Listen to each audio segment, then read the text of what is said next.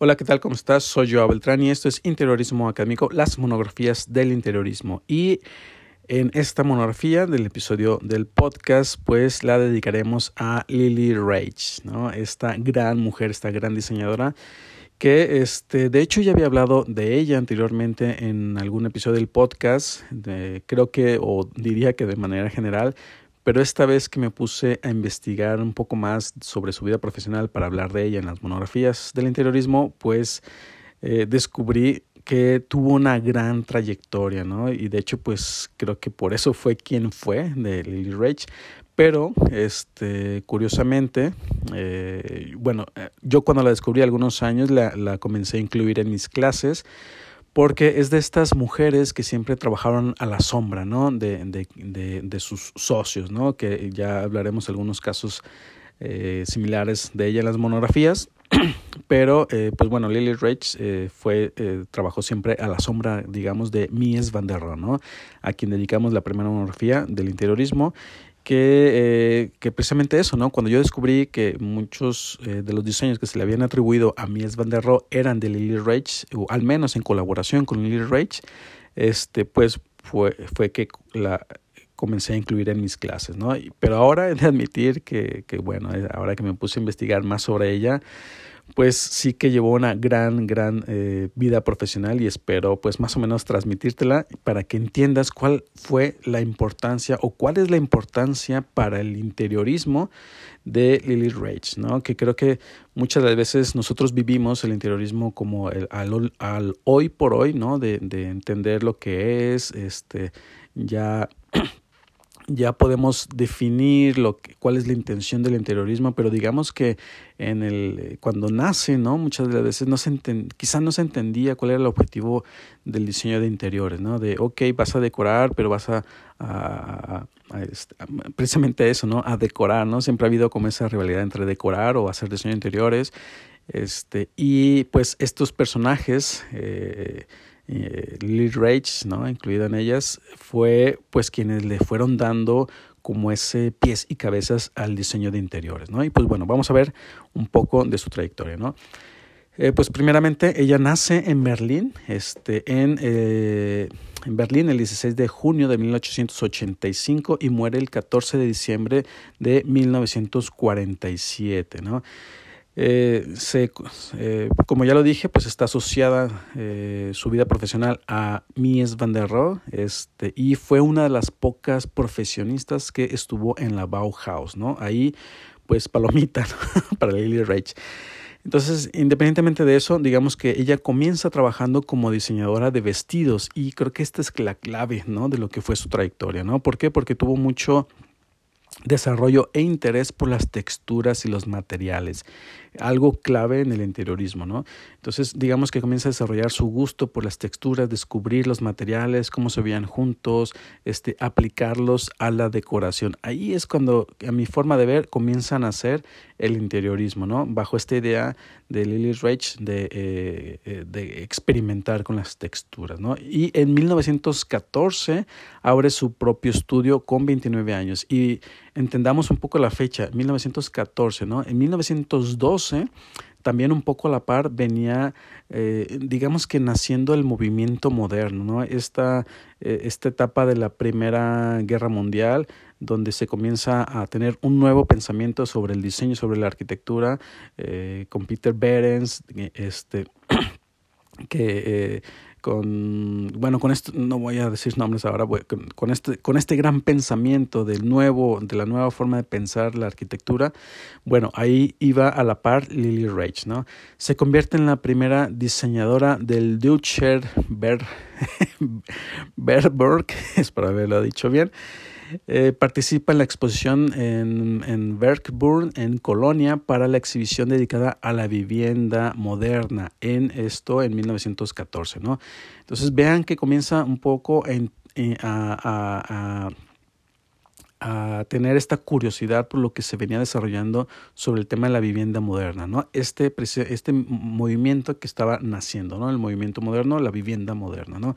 Y en 1920 prepara la exposición de artesanías en la moda, ¿no? En, esto es en Berlín. Entonces, veamos cómo empieza a tener una relación intrínseca con la arquitectura, entre que viene ella de, de, como diseñadora de modas, por así decirlo, donde está desarrollando un gusto por las texturas y aplicadas a la decoración. Entonces empieza como a, a, involucrar en ese tema de la vivienda, ¿no? Cómo, cómo poder relacionar este o, reconvertirse quizá quisiera pensar en eso no de, imagínate estás como diseñadora de moda pero te, te, comienza a gustar la decoración interior. Bueno cómo empiezas a relacionar estos dos este, temas no la moda y, y, la y la vivienda no entonces ahí es como comienzan a hacer el, el diseño interior no dedica el diseño alemán en el Museo de Arte en Newark de Estados Unidos.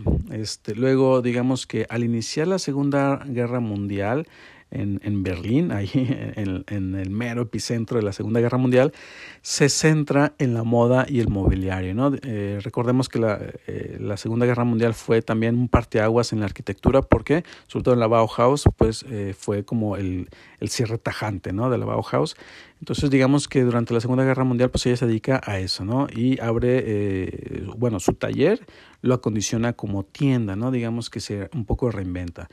Y después eh, entendamos que eh, eh, esto digamos que en la, Segunda Guerra Mundial, ¿no? Pero poco antes, en 1924, hace un viaje a Inglaterra y a Países Bajos, ¿no? Sobre en la misma línea, ¿no? Conocer las propuestas de vivienda masiva y este de esto que se estaba dando, ¿no? De la verticalización, de, de los nuevos desarrollos, el, el urbanismo moderno, ¿no? Eh, y bueno, diseña la exposición itinerante ¿no? del Dying For y eh, digamos que es, este punto es crucial para su vida porque, eh, bueno, no crucial para su vida, para, es un parteaguas en su vida porque aquí es cuando conoce a Mies van der Rohe, ¿no?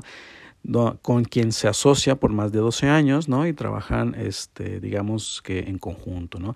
Y en 1927 vamos viendo un poco su historia, ¿no? Su historia, eh, digamos que cobra fuerza en esta década, en, en, en los 20, ¿no? Este, tiene sus orígenes en 1914 cuando abre su estudio, pero en los años 20 es cuando comienza como a tener fuerza, ¿no? Y en 1927, ya asociada con Mies van der Rohe, diseñan juntos el eh, café terciopelo y seda. Y este proyecto, la verdad, yo no lo conocía, lo descubrí ahora investigando sobre Lily Reich, este, que de hecho lo diseña con Mies van der Rohe, ni siquiera lo conocía por, por, por eh, Mies van der Rohe, este, que lo diseñan y para mí eh, descubrir el proyecto, que te invito a, a, verlo, lo voy a postear ahí en mis, en mis publicaciones en Instagram para que lo puedas ver, fue el el, eh, digamos que el diseño previo a el pabellón alemán, ¿no? Eh, yo siempre había conocido el pabellón alemán como eh, la gran obra maestra este, que había nacido, pero con este café terciopelo y seda descubrí que hubo un bebé antes del pabellón alemán, ¿no? Es como descubrir el, el el, de dónde nació el pabellón alemán. Así que te invito a verlo. Ve ahí a mi Instagram y puedes ver este, las fotografías de este proyecto. ¿no? Entonces, este proyecto se desarrolla para la exposición de moda femenina en Berlín, ¿no? utilizando, pues, eh, como su nombre lo dice, terciopelo negro, color naranja y seda, ¿no? En color eh, seda negra y eh, amarillo limón, ¿no? Obviamente las fotografías están en blanco y negro, pero digamos que un poco pues iba hacia los, los colores de la bandera alemana. Y ojo, también cuando llegan al pabellón alemán, impregnan los colores de la bandera alemana ¿no? en, en, en los materiales del pabellón.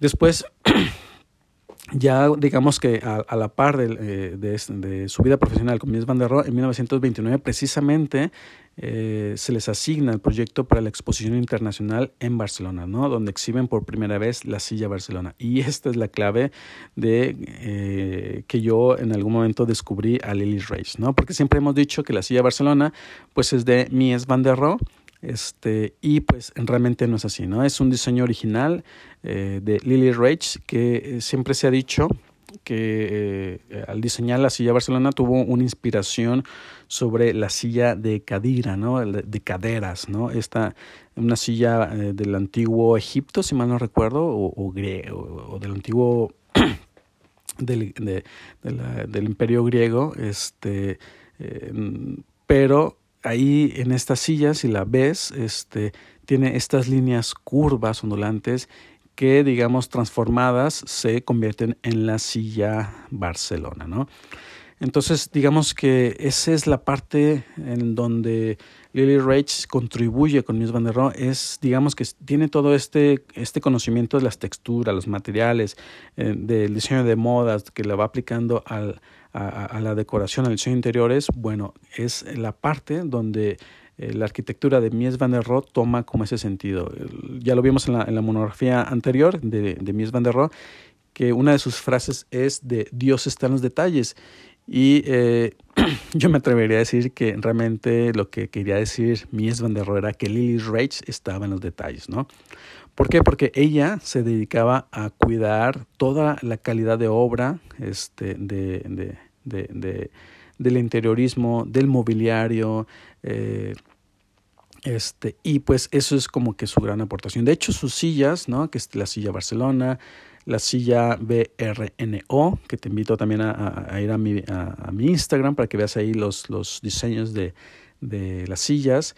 Eh, esta silla BRNO, digamos que se conoce también como el modelo MR50, ¿no? MR, ¿por qué? Pues Mies van der Rohe, ¿no? Entonces, digamos que sus diseños pues tenían eso, ¿no? O la silla MR20, ¿no? Esta gran silla eh, tan famosa de que tiene una, eh, digamos que esta silla, eh, las, el, gran diseño de Mies van der Rohe, pero con asiento y respaldo en mimbre, ¿no? De esta fue diseñada en 1927. Entonces ve un poco la evolución, ¿no? Los años 20 eh, de, de, de, estos diseños. Entonces, estas sillas siempre fueron atribuidas a Mies van der Rohe por sus proyectos, ¿no? Sobre todo la casa Farnsworth, este, el pabellón alemán y estos grandes diseños que siempre se le fueron atribuidos a Mies van der Rohe, ¿no? Y también el sillón Cubus, ¿no? Que también este descubrí que se le atribuye a Joseph Hoffman, ¿no? Y que realmente es diseño de Lily Rage, ¿no? Lo mismo, ¿no? Siempre quizá estos arquitectos le mandaban pedir un diseño a Lily Rage, ¿no? Imagínate eso. Y pues finalmente ellos se lo atribuían en sus proyectos, ¿no? Este, y ya posteriormente, ah, en la siguiente década, en 1932, Mies van der Rohe la invita a la, ya como director de la Bauhaus, Mies van der Rohe, eh, en esta estancia, estadía corta, ¿no? Eh, la invita a dar clases de diseño de interiores y tejido en la Bauhaus, ¿no? Y es de las pocas mujeres profesionistas que tuvo participación al interior de la Bauhaus, ¿no? Entonces digamos que ahí es cuando, cuando surge todo esto. Y después finalmente, pues cuando se cierra la escuela Bauhaus por, por, porque estalla la Segunda Guerra Mundial, pues Mies van der Rohe eh, se va a Estados Unidos, pero Lily Rage se queda en Alemania. Este, vemos que eh, acondiciona su tienda, eh, su, estudio como una tienda y se queda un poco como a la cabeza del despacho de Mies van der Rohe en Alemania, ¿no? Cuando él se va a Estados Unidos, Lily Rage se queda en Alemania a la cabeza de, de del, del, trabajo que había dejado pendiente en, Alemania, pero también eh, descubrí que se vuelve como una eh, Monument o en este caso una Monument Woman, ¿no? Una mujer monumento que eh, una película bastante interesante, este, te invito a que la busques, que la veas, este, que es eh, una de estas historias paralelas de la Segunda Guerra Mundial, donde hubo algunos eh, este, hombres, digamos, bueno, en la película es así, ¿no? Hombre monumento, que son historiadores, este, artistas que estaban relacionados en el ejército de los en Estados Unidos y que se dan cuenta que Hitler estaba haciendo una casa de, arte, ¿no? Se estaba quedando con todos los, los cuadros, las pinturas, eh, para crear su famoso museo que nunca se llevó a cabo. Y este grupo de soldados intenta ganarle la, la, la pelea a Hitler en recuperar todo el arte que se estaba, este, que estaba almacenando, ¿no? Y, y, y, de hecho es una historia bastante, una película bastante buena que te recomiendo que la veas y pues precisamente Lily Rage se convierte, se convierte también en una mujer monumento, ¿no? ¿Por qué? Porque eh, tiene a su resguardo 900 dibujos de Mies van der Rohe, incluso sus propios dibujos también, este, como leí que, eran como cerca de 100 dibujos también de ella, 100, 100 proyectos, digámoslo así que los esconde ¿no? en una granja, este, los resguarda y los, este, y los lo salva ¿no? de la Segunda Guerra Mundial. De hecho, muchos de sus dibujos, eh, de sus diseños, son exhibidos en la exposición del, del MoMA, este, haciéndole este atributo, este tributo a Lily Rage, de la gran diseñadora que fue, siempre como a la sombra de Mies van der Rohe, ¿no? Y es cuando un poco se, se descubre su, su historia, su contribución al diseño de interiores al, o a la arquitectura y es cuando comienza a salir a la luz, ¿no? Eh, cuando se descubren sus dibujos y, y, este, y el MoMA pues le hace una exposición, de hecho hacen un montaje de algunos de sus proyectos, este, haciendo este, este tributo hacia ella, ¿no? Y pues este, así es la gran Lily Rage. Yo creo que eh, recopilando podemos entender que eh, su gran pasión hacia las texturas y los materiales que comienza como diseñadora de vestidos se va transformando hacia el interiorismo cuando comienza a tener interés por lo que se venía desarrollando de esta famosa vivienda moderna, ¿no? del movimiento moderno en los años, eh, principios de los años 20 después se asocia con Mies van der Rohe y es cuando pues detona, ¿no? Digamos que eh, su participación en el interiorismo a la par de Mies van der Rohe, ¿no? Con, a, a mi juicio, tuvo muchos proyectos por ahí estuve viendo para mí sería eh, complicadísimo eh, tratar de decirte cuáles enumerarlos pero creo que este que descubrí del café terciopelo y seda pues este junto con el pabellón alemán en Barcelona pues han sido sus dos este, proyectos que detonaron su, su vida profesional tanto de Lily Rage como de Mies van der Rohe ¿no? Y pues espero que te haya gustado esta monografía del interiorismo dedicada a la gran Lily Rage y que, este, que también te invito a que vayas a mi Instagram, a mis redes sociales para que veas de estas sillas que te hablo y este proyecto, este gran proyecto del café de terciopelo y seda, ¿no? Su gran contribución para que descubras pues porque es importante ¿no? al diseño de interiores lo que eh, contribuyó eh, el, Rage ¿no? para que eso sucediera. Y como siempre te invito a que te suscribas al podcast, que le des clic al botón de seguir para que estés atento, atenta a cuando salgan los nuevos episodios del podcast. ¿no? Y que me sigas en mis redes sociales, estoy como joao.beltran con doble A en Facebook e Instagram. Y pues que este si puedes valorar, tomarte dos, dos o tres segunditos para valorar el podcast en, en, la plataforma que tú prefieras, tanto sea Spotify o Apple Podcast, para que le pongas cinco estrellitas. La verdad que me hace mucha ilusión que lo puedas valorar. Y pues nada, espero te haya gustado este episodio y nos vemos y nos escuchamos en el siguiente episodio del podcast. Hasta luego.